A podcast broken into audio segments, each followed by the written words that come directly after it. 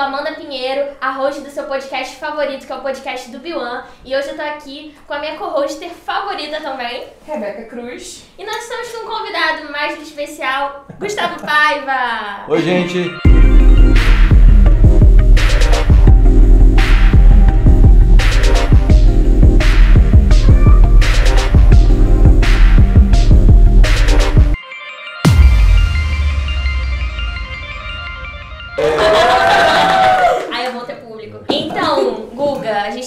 Te receber aqui. Sempre é muito bom te receber. A gente já sente que você já é aqui de casa, sabe?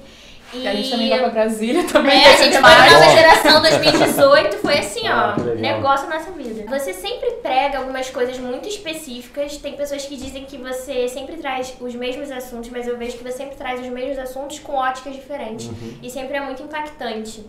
E tem um assunto específico que você já falou lá na conferência em 2018, na Nova Geração, e já falou aqui na igreja também, que é sobre destravar destinos.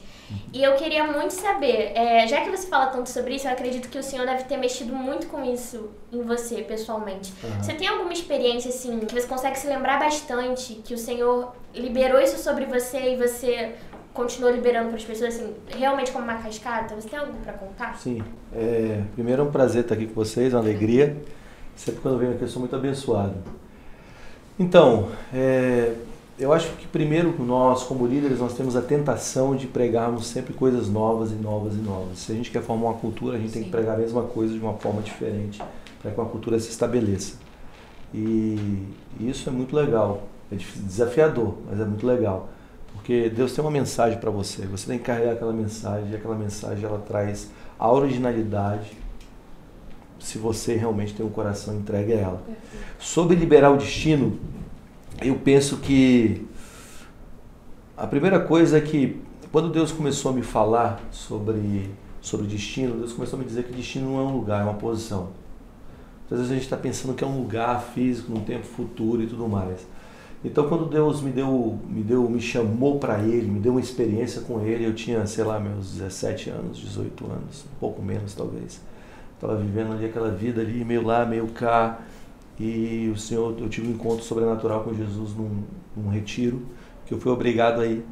E naquele retiro lá de, de jovens, que minha mãe falou, você tem que ir, eu não vou, você tem que ir, não vou. Aí eu negociei, né? Se você me der isso, eu vou.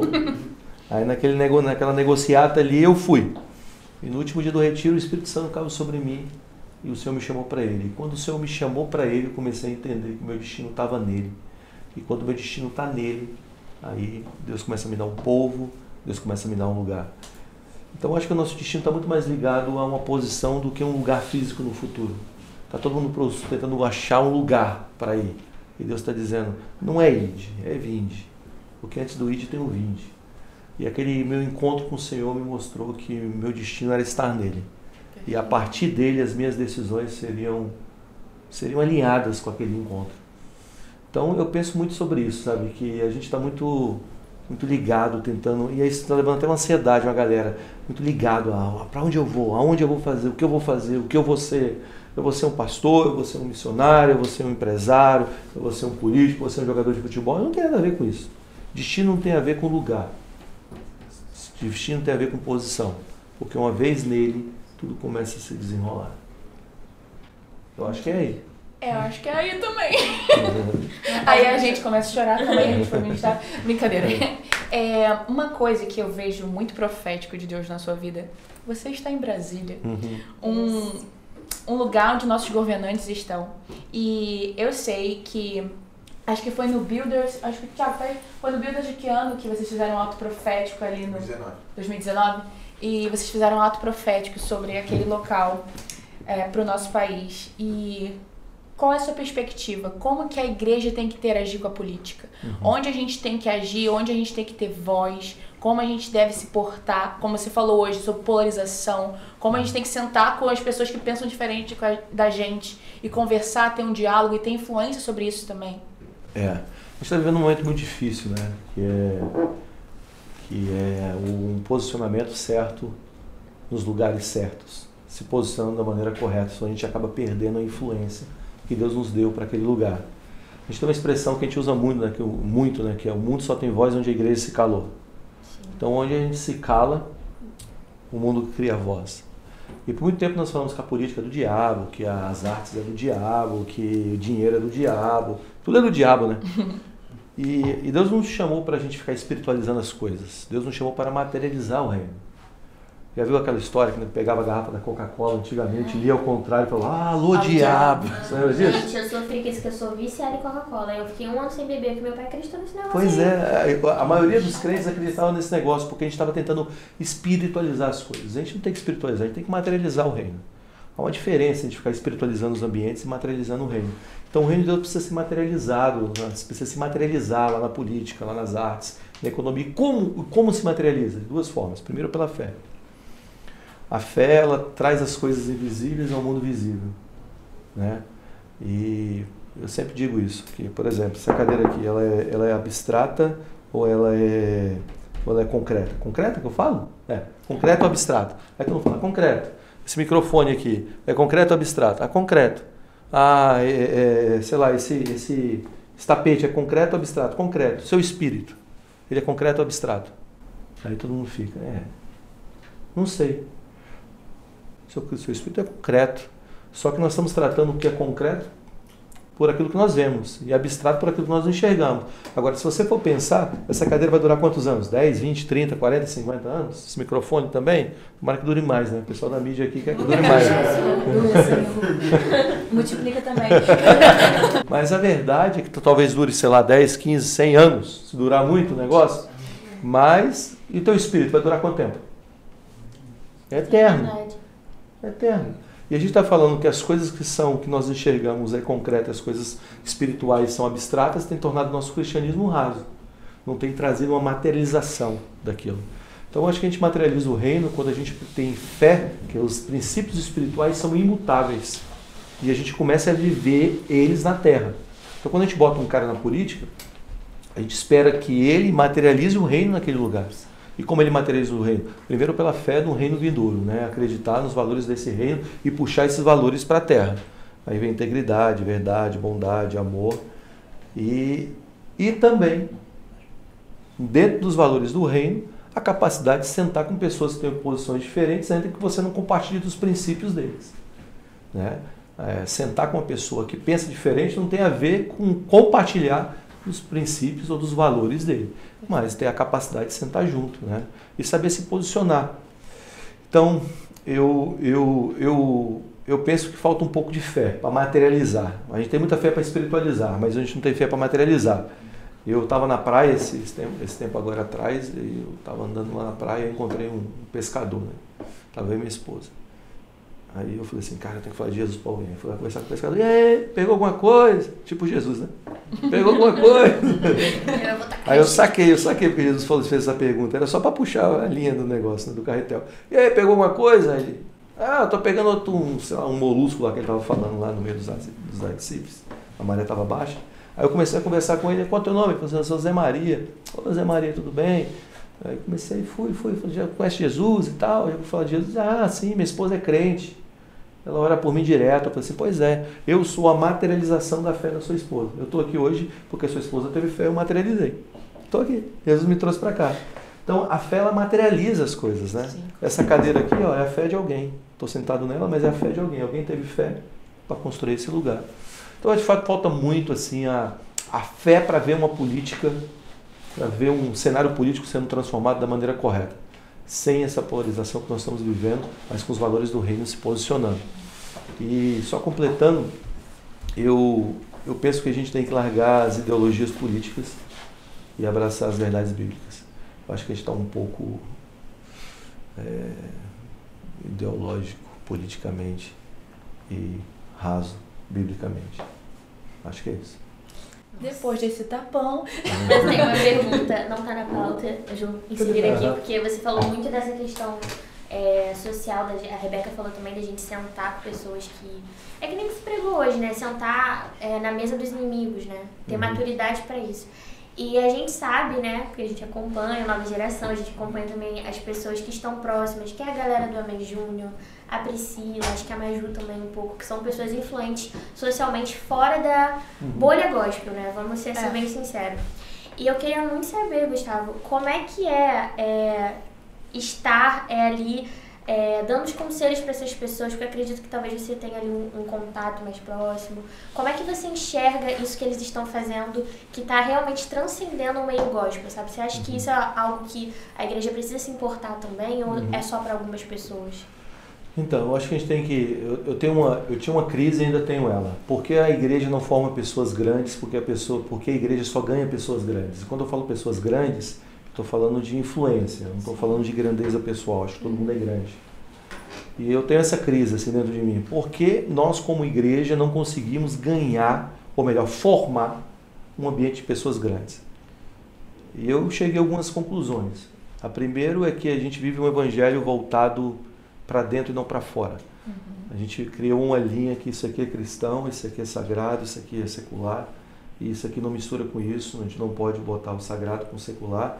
E na verdade essa linha que nós levantamos, ela só causou separação e perda de influência da igreja.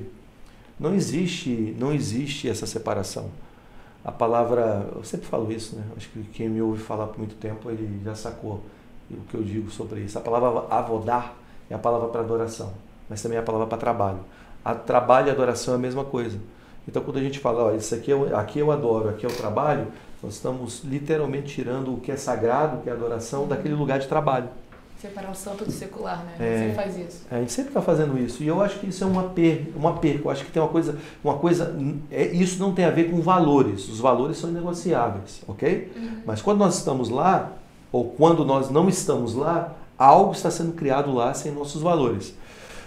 Discipular essas pessoas, muito, muitas dessas pessoas que você falou, discipulo, muitas outras, é, pessoas que estão no mercado de negócios, empresários que estão administrando milhões e milhões de, de, não são só de reais, mas de dólares, pessoas que são no mundo, no mundo corporativo, mundo político e, e mundo artístico, como você falou. Eu acho que a gente, como igreja, nós, temos, nós precisamos subir o nosso, o nosso teto, abrir o nosso guarda-chuva e abrir nosso guarda-chuva, botar ele mais alto, significa trabalhar com pessoas que são diferentes. É, a gente gosta de Elias, né? Que cama, cai fogo do céu, consome todo mundo. Elias, vai, mata os profetas de Baal. Mas a gente não gosta dos José, dos Daniéis, que ficam inseridos dentro do sistema, servindo reis maus. A gente chamaria eles de conivente. Mas no dia que eles se revelam, todo um sistema é afetado. Então a gente tem que aprender a lidar com pessoas que não são no padrão religioso que nós construímos. Né? Elas, elas, elas, são além do padrão religioso. A gente tem que sair do estereótipo e entrar no protótipo. Então, quando você fala da Priscila, a Priscila é um, é um protótipo de algo que eu acredito muito. Hoje mesmo, hoje é dia 19 do 11 de 2020. Hoje ela está lançando um CD que é 100% voltado para fora. Tô doida pra ver o clipe. É. Tá aqui na conferência, pessoas curiosas. Totalmente voltado para fora. É, ela tem a consciência que não vai ser uma, uma coisa tão fácil para a igreja. Bem recebido, né? Talvez não seja tão bem recebido para a igreja, mas eu, eu acredito que é o chamado da vida dela. Que ela foi chamada para ser uma voz do reino em um lugar ao qual a igreja não comunica mais com tanta efetividade. Então a gente precisa aprender a trabalhar com esses Daniéis, com esses Josés que estão inseridos dentro do sistema e vão fomentar o reino de Deus lá dentro. Né? A gente gosta dos Elias e eles são necessários, mas a gente precisa dos Josés e dos Daniéis também, dentro da arte, da política, da economia, assim vai, até que a gente veja todos os reinos da terra se tornando nosso Senhor, ou até que a gente possa influenciar e ganhar alguns para Jesus. Aqueles que não acreditam que as coisas vão, vão melhorar, então a gente precisa ganhar algum, alguns que estão ali dentro. E essas pessoas vão ser é, é, essa essa pessoa enviada por Deus nesse lugar escuro. E essa pessoa está implantando aquilo que você falou, né? Repetindo a mensagem, trazendo uhum. a cultura. De uma maneira diferente, porque, por exemplo, a música, a gente chama de música gospel, ok? Mas a música que a Pri canta, exemplo, como você citou ela, a música que a Pri canta tem todos os valores do reino de Deus aplicados de uma maneira para aquele lugar. Fala de amor, fala de relacionamentos Sim. duráveis, saudáveis. Valores do reino. Fala né? valores do reino. Só que ele não está cantando, ao oh, Senhor me deu você. Ela está dizendo, olha, o nosso relacionamento vai durar. É a mesma coisa, aplicado de uma maneira diferente. É o mesmo valor. Então a gente precisa aprender a comunicar sem muito essa linguagem evangeliquez, sabe? Uhum. E aí a gente consegue entrar lá. E é uma menina que ama Jesus, uma menina extremamente profética, uma menina que tem guardado a sua vida. Falar o quê? Só pode falar Pra quem não compreende. Gosto muito dela também. Aí tem outro, tem Maju, como você falou, você falou rapidamente. Sim. Ela tá, entrou numa live hoje, ela entrou na live e oi Maju, ela, oi Guga. Rapidamente, Maju também é incrível. E o Amém, o Amém Júnior, que tá tocando nos festivais aí alternativos. Não, eles estão num meio assim, que é um é. meio completamente anticrente, é. total, né? É, aquelas pessoas que tem, não pisam Isso na igreja. é muito legal, cara. Isso é. é. muito legal. E o Ulisses, lá na igreja, ele diz adoração. Isso é muito doido. É. E lá fora, ele está fazendo a, a música que carrega os valores do reino, carrega os valores totalmente, as letras totalmente voltadas Sim. à palavra, sem falar da palavra. Assim, não, é, não é sem falar da palavra, acho que isso ofende algumas pessoas. Mas é carregando os valores realmente para aquele lugar, comunicando de uma maneira efetiva para aquela linguagem. Né? Quando o Espírito Santo desceu, em Atos 2, eles falaram a língua das nações. Acho que a gente tem que aprender a falar a língua das nações, né? Quando o Espírito Santo vem, não é só para falar a língua dos anjos, é falar a língua das nações. É comunicar com aquilo que a gente não tinha nenhum tipo de comunicação. É, uma pergunta que eu tenho para você que eu tenho muita curiosidade. É, qualquer lugar que você vai, você carrega avivamento. É a sua vida, você paga o preço por isso. E depois daquele fatídico descende, né? Uhum. Que todo mundo vibrou, todo mundo participou. Eu, infelizmente, não estava presente. Tava na beca, eu era lá, que chato. Ai, chato. Eu estava recebendo de outra forma, né? É, a gente participou disso, a gente vibrou, o Brasil vibrou, se levantou, se despertou. E, des e depois todo mundo tá falando veio a pandemia, fechou tudo. Como é, criar um avivamento sustentável? Viver o momento, sim, se carregar ali, mas trazer o avivamento pro dia a dia também. Uhum. Não viver só um momento, mas que aquilo faça a diferença, sabe? Uhum. Qual é a dica para essa galera? Então, primeiro, Deus não errou. É, muitas pessoas criticaram muito aí depois do descendo, falando, ah, falaram um monte de coisa, não aconteceu. Cara, o tempo de Deus é diferente do nosso, a agenda de Deus Sim. funciona diferente da nossa, né? Deus não errou, a primeira coisa é essa. Acho que eu acredito que antes do it tem um vinde, né? Vinde a mim. Então Deus falou para a gente ir, mas foi para Ele primeiro. Então Deus está trabalhando a nossa vida nesse lugar de intimidade. Se você fala de como sustentar um avivamento, eu, eu acredito que três coisas básicas precisa ter. Primeiro, primeiro, paixão por Jesus, amor por Jesus, amar Ele acima de todas as coisas. O amor por Ele vai gerar uma vida de oração. A gente precisa de uma vida de oração constante.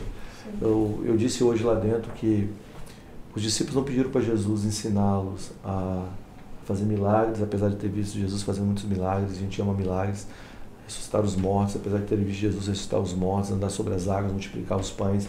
Os discípulos não pediram para Jesus fazer isso, ensiná-los. Jesus, os discípulos pediram, nos ensine a orar. Porque eles entendiam que a vida de oração de Jesus era o núcleo central de todos os feitos dele. Então, quando a gente entra numa vida de oração, a gente tem os feitos. A gente promove aquilo. E, e esse vinde que a gente estava falando é esse vinde de oração. A gente tem o amor, o amor nos leva a uma vida de oração, porque a oração é a comunhão, é o relacionamento, né? Se você ama alguém, você quer falar com a pessoa. Eu me lembro quando eu namorava com Mara, eu morei com Mara há seis anos, ela morava nos Estados Unidos, eu aqui, eu gastava mais dinheiro ligando para ela. É fazer o avião. Hoje em dia a gente tem aplicativos é, que fazem isso por nós. É, na minha época não tinha. É, eu tenho 42 anos, na época eu tenho 20, 16, 17, 18, 19, 20, 21, 22. Tem 22 anos que a gente está junto. Então, eu namorei 6 anos e estou casado há 16. Então, naquela época não tinha não tinha hoje o que a gente tem hoje, né? Que liga e pega o WhatsApp. Então eu ligava para ela onde gastava horas. Por quê? Porque o amor gera comunicação. E a comunicação entre você e Deus é, é oração, né, cara? Então se você não tem uma vida de oração, você não tem um avivamento sustentável né? Você trocar ideia com Deus, gastar tempo com Ele, ter um relacionamento. E terceiro, maturidade. Eu acho que é uma coisa que falta muito na nossa geração é maturidade. E maturidade só vem com processo. Maturidade não é fruto de um de uma imposição de mãos.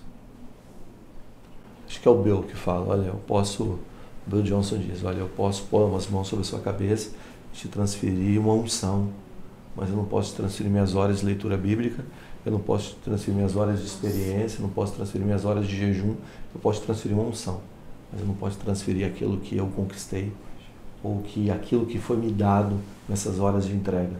Então eu acho que a gente precisa ter uma vida de eu acho não, tenho certeza. Nós precisamos ter uma vida de maturidade. A maturidade vem com o processo. processo de suportar dor, processo de andar longos caminhos, processo de servir, processo de completar o ciclo da perseverança, processo de lidar com as frustrações, né? Porque a vida cristã, ela não é linear. Né? Você vai se frustrar com pessoas, você vai se frustrar com a igreja, você vai se machucar com o teu amigo, você vai se machucar com a tua esposa, você vai se machucar com o teu esposo, vai estar tá ruim. Mas quando a gente persevera no relacionamento, a gente se aprofunda. Eu digo que o relacionamento na vida, a vida, a vida tem quatro camadas. Primeiro, desejo. Você olha, você deseja. Você deseja um ministério, você deseja uma pessoa, você deseja. E não tem nenhum problema com o desejo, né? se o desejo não é impuro. Mas você não tem nenhum problema com o desejo, porque o desejo é o início da jornada. O desejo tem que virar amor. Né? Quando você desce para o amor, é o segundo lado, é o, é segundo ponto da camada. O amor tem que virar aliança. Toda vez que você ama, você tem que deixar para uma aliança. E aliança tem que virar sacrifício. Nossa. Então, quando você deseja, vira amor, amor vira aliança, aliança vira sacrifício e completou o ciclo. Aí você entrou na maturidade. Se você nunca se sacrificou por algo, você nunca foi maduro o suficiente para ter aquilo. Então, a igreja, a igreja se sacrificou por ela? Ao ponto que você sentiu a dor de permanecer, agora você está maduro. Agora você pode falar, porque você está falando de dentro. É, é isso. Então, gente, esse foi o nosso podcast do Vilã com Guga. A gente está muito feliz com essa conversa. E toda semana sai um podcast novo, então não perde. Toda segunda às 8 da manhã. No YouTube, no Spotify, no Anchor, na Apple, todos os outros Onde lugares. você Onde você quiser gente. ouvir, você vai achar. Então é isso, um beijo e tchau! É muito cruz. Valeu! Muito obrigada.